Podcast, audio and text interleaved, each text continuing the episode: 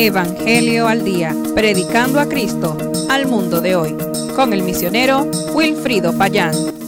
En la entrega anterior, consideramos la conocida parábola que el Señor dio a una multitud que le escuchaba y que los tres principales evangelios del Nuevo Testamento registran.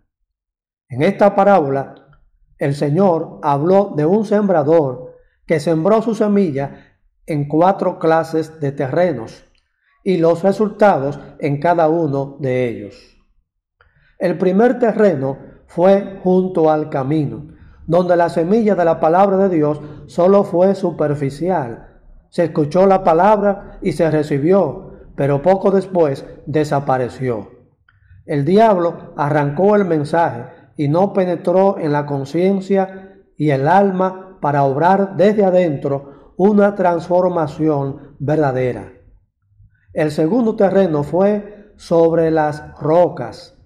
Aquí la semilla de la palabra de Dios germinó. La persona la aceptó, pero cuando vinieron las dificultades, la palabra fue ahogada o sofocada y la fe no prevaleció. Volvamos a leer la parábola. El sembrador salió a sembrar su semilla y al sembrarla una parte cayó junto al camino y fue pisoteada y las aves del cielo se la comieron.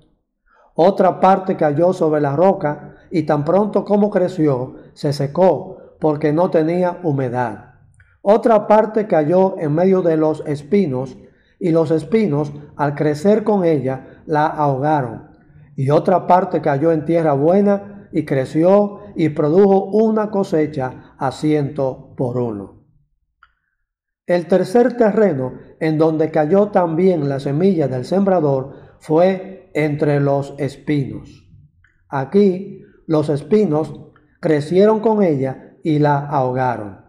En este caso, la semilla crece junto a otras formas de pensamiento y actitudes que eventualmente la ahogan no la dejan que entre al corazón y produzca raíces verdaderas.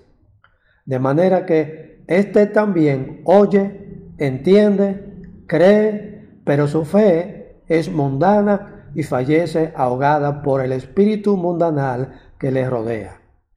¿Cuáles son estos espinos?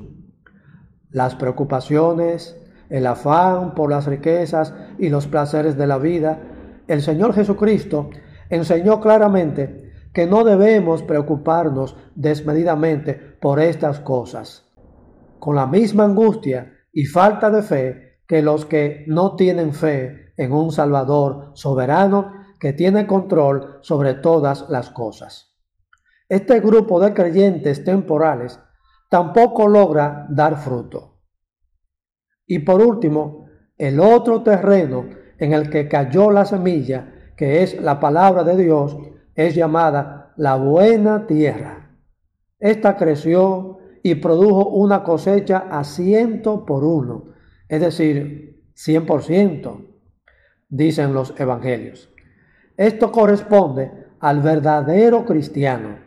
La característica esencial de un cristiano es que da fruto. De este cristiano no se puede decir, lo que haces no me deja oír lo que dices. Lo que nos enseña Jesús en esta parábola es que necesitamos tener un corazón recto y bueno para poder dar mucho fruto y fruto verdadero. El que tiene este tipo de corazón persevera en las enseñanzas de Cristo, aun cuando vengan las pruebas y las dificultades por causa de su fe. Mi estimado oyente, ¿cómo es tu corazón delante de Dios? Si sientes que Dios ha tocado tu corazón con esta exposición de hoy, dirige tu alma a Cristo y acepta su palabra como el mensaje verdadero que puede transformar tu corazón en terreno bueno, donde el Evangelio obre para cambiarte y hacerte un verdadero hijo o hija de Dios. Identifica una iglesia cristiana que predique y viva el Evangelio y únete al grupo de creyentes que aman y siguen a Cristo dando fruto junto a ellos para la gloria de Dios. Dios te bendiga. Evangelio al día. Hasta la próxima.